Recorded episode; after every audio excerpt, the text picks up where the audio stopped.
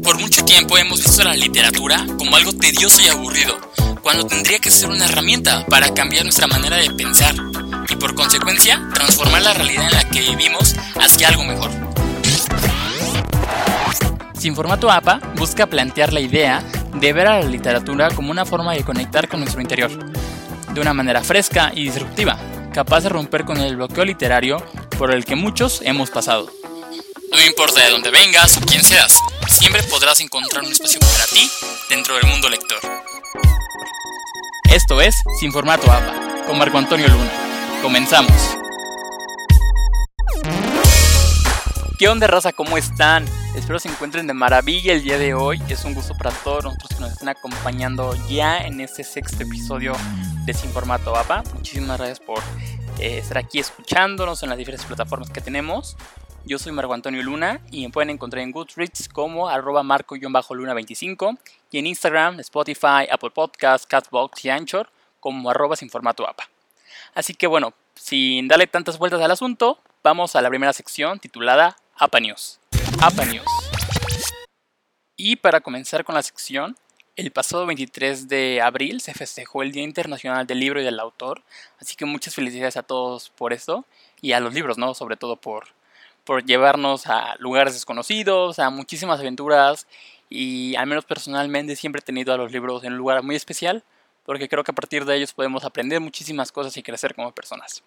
Y bueno, a decir verdad, estuve leyendo mucho sobre este día y por qué el 23 de abril y todo esto. Y resulta que se viene festejando desde 1995. La UNESCO es quien establece al 23 de abril como el Día de, Internacional del Libro del Autor. Y es porque este día es una fecha importante en el mundo literario desde hace muchísimo tiempo. Y es porque muchísimos autores eh, que han dejado huella en la literatura clásica, como William Shakespeare, Inca García de la Vega eh, y Miguel de Cervantes, ya sea que murieron o nacieron en este día. Entonces fue súper importante y cuando en esa época estaba decidiendo qué día era el adecuado para establecerse como el Día Internacional del Libro, pues fue de, no, pues ese día da la casualidad por alguna razón del destino que muchas personas ya sea que fallecieron o nacieron. Entonces por esas razones que se establece eh, en ese momento del día, o del, del, año más bien, y eso es por la parte del libro. Y por la parte del Día del Autor es que la Unión Internacional de Editores, eh, en, su, en su afán de promover los derechos de autor, la propiedad intelectual, también es que se suma con la UNESCO para que no solamente sea el Día del Libro, sino que también sea el Día del Autor. Y da la casualidad que también en este día en Barcelona se festeja el Día de San Jorge. Es una tradición ya milenaria y resulta que en este día los enamorados le dan una rosa a la mujer y a partir de que se establece en el 95, que también es el Día Internacional del Libro, hay una tradición en Barcelona que dice que la mujer recibe la rosa, pero también que ella le da un libro al chavo, al hombre. Y se supone que alrededor del mundo ya está difundiendo esta cultura y este, esta manera de festejar el día. Y está súper cool. Entonces, si ustedes no festejaron el día del libro dando una rosa o, o recibiendo un libro, no se preocupen, el próximo año lo hacen. Por otra parte, les traigo una noticia a la que no sé muy bien cómo reaccionar.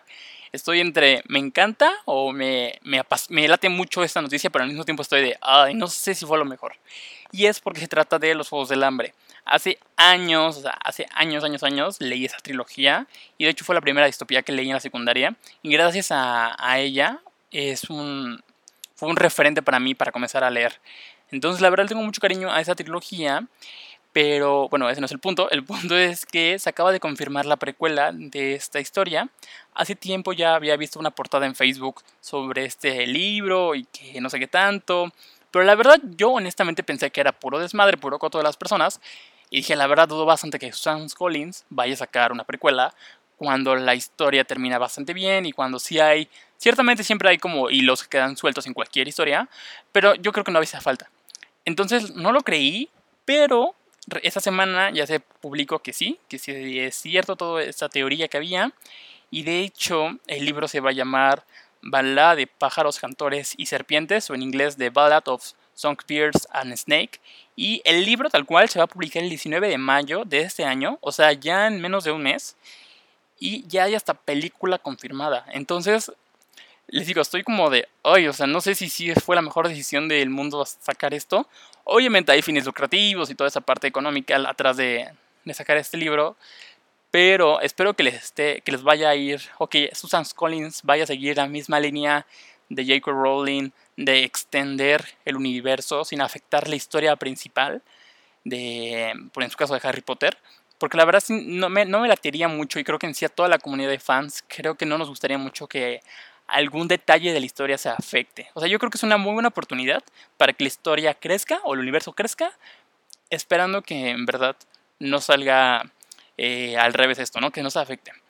Eh, la historia, al menos lo que se sabe es que va a tratar de Snow, el presidente que vive en el Capitolio. Creo que todos lo recordaremos como el viejito barbón cana blanca. y resulta que va a tener 18 años en esa historia. Va a vivir en el Distrito 12. Y, y ya, o sea, es muy poco lo que se sabe. Resulta que Snow era muy pobre cuando era niño, cuando era adolescente. Hay una teoría por ahí que dice que él va a ser el tributo en estos Juegos del Hambre, o más bien en los Juegos del Hambre que le tocaron a él. Eh, de ser así, yo creo que sería muy cool que nos explicaran un poquito de cómo es que nace Panem, cómo es que sucede esa transición de Panem entera a distritos y todo esto. O sea, yo creo que de esa manera la historia sí funcionaría bastante bien. De, otro, de otra forma, si no estoy seguro, eh, digo, tampoco es que estoy eh, totalmente negado a leer la historia o el libro. La verdad, yo creo que sí lo voy a comprar. Creo que es una muy buena excusa para volver a los libros de los Juegos del Hambre y volver a todo este mood que en verdad me encantó. Si a alguno de ustedes también les encantaba, por favor díganme en los comentarios porque en verdad fueron unos libros muy muy buenos y creo que marcaron a toda una generación. ¿Qué onda con? Y pasando a otras cosas, el día de hoy en ¿Qué onda con? les platicaré sobre el libro de mis últimas semanas que he estado leyendo en la cuarentena. Y es 100 años de soledad por Gabriel García Márquez para los amigos Gabo, el cual tenía ya muchísimo tiempo que quería leer. Hace tiempo había leído El amor en los tiempos del cólera, pero mm, no sé, no me encantó. De hecho, ni lo terminé, pero dije, ¿sabes qué? O sea, en verdad, creo que si Márquez había sido tan reconocido, es tan reconocido a nivel mundial y el Nobel y todo esto, dije, yo creo que 100 años de soledad tiene que ser diferente a El amor en los tiempos del cólera y tiene que ofrecer algo que en verdad vale la pena y que no voy a negar a leerlo, ¿no? Entonces así es como me, aventuro a leer el libro y, bueno, ¿qué onda con este libro? Básicamente, Cien años de soledad te habla sobre la historia de un pueblo llamado Macondo, que se encuentra ubicado en una tierra súper fértil, con mucha naturaleza y con toda esa onda muy tropical, y que es fundado por habitantes de otro pueblo que salen de este con el objetivo de encontrar el mar, pero nunca lo consiguen y por consecuencia se establecen en lo que después sería Macondo tipo historia de aztecas fundando Tenochtitlan, bueno, algo así.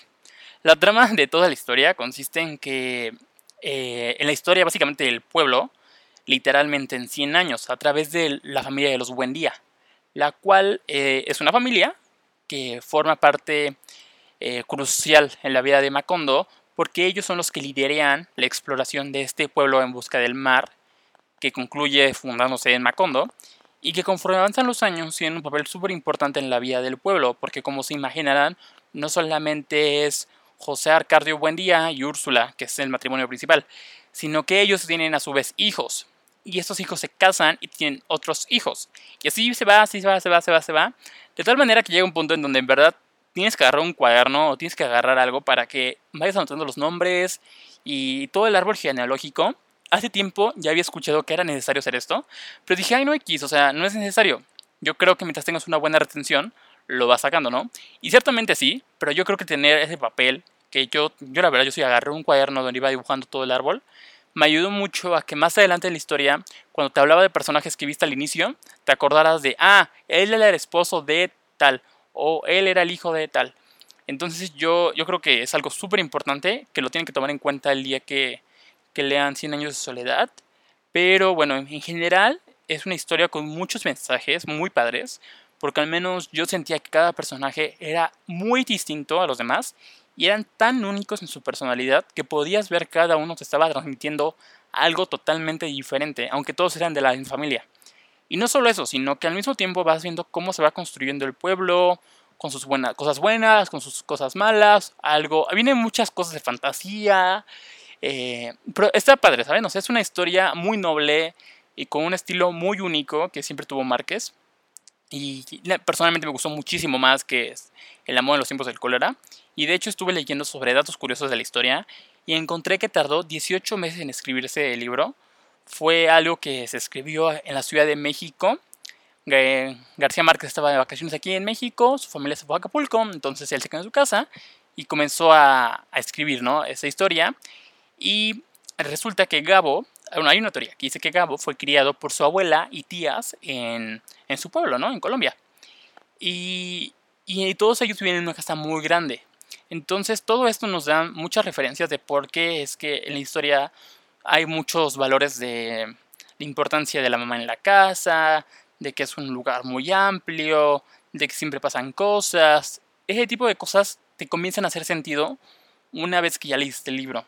Y de hecho por esa misma razón, él nunca quiso que su historia tuviera una adaptación cinematográfica, porque decía que cada lector tenía en su mente la, la idea o la noción de los personajes muy de acuerdo a su manera de pensar y cada quien como se lo imaginaba. Pero bueno, como saben, Netflix acaba de comprar, bueno, el año pasado compró los derechos eh, del libro, entonces va a sacar una serie. La verdad, yo creo que va a estar padre. Creo que el libro tiene muchísimo potencial para ser explotado y más con todos los efectos especiales que hay y con toda esta tecnología. Y la verdad, Netflix, la verdad, sí se rifa bastante. A mí, me gustan sus series. Creo que sí puede llegar a tener eh, la calidad que Marky siempre tuvo como ese pendiente de que llegara a alcanzar. Entonces tendrá cosa de esperar. Aún no hay fecha confirmada. Pero bueno, en fin. Como les dije, fue un libro que me gustó mucho. Se me hizo una lectura dinámica. Porque siempre está pasando algo en la historia. Nunca sentí que había cosas de relleno. Sino que te mantenía constantemente atento de lo que estaba pasando. Por lo que es un libro que sí recomiendo mucho. Les apuesto que lo disfrutarán. Y más si siempre han tenido ganas de leer a Márquez.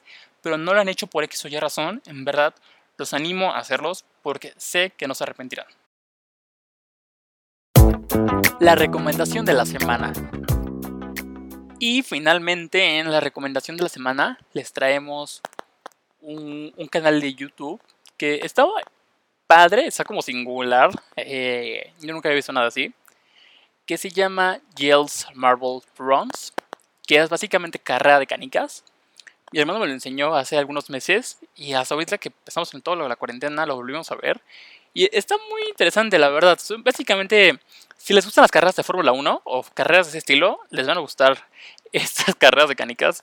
Eh, es toda una producción que ya tiene el creador, en donde literalmente pone una pista, eh, pone los eh, como las gradas de las personas que están viendo, los espectadores, y, toda esta parte, y está, muy cool, la verdad creo que si no tienen nada que hacer y están en su sábado de ocio, neta, véanlo. Eh, es algo muy padre y de hecho ESPN ya los compró.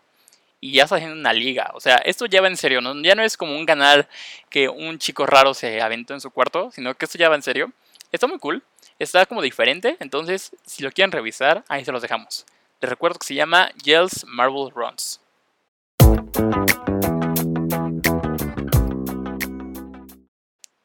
Pero en fin amigos, esto ha sido todo por el día de hoy.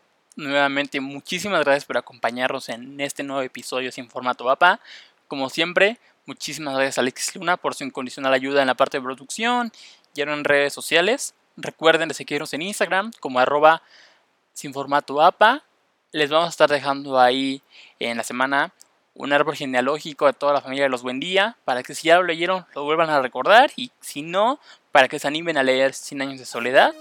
También recuerden que estamos en Goodreads como arroba marco-luna25. Así que esto fue todo por mi parte. Muchísimas gracias por acompañarnos en esa nueva emisión y nos vemos en la próxima. Bye. Esto fue Sin Formato APA con Marco Antonio Luna. Hasta la próxima.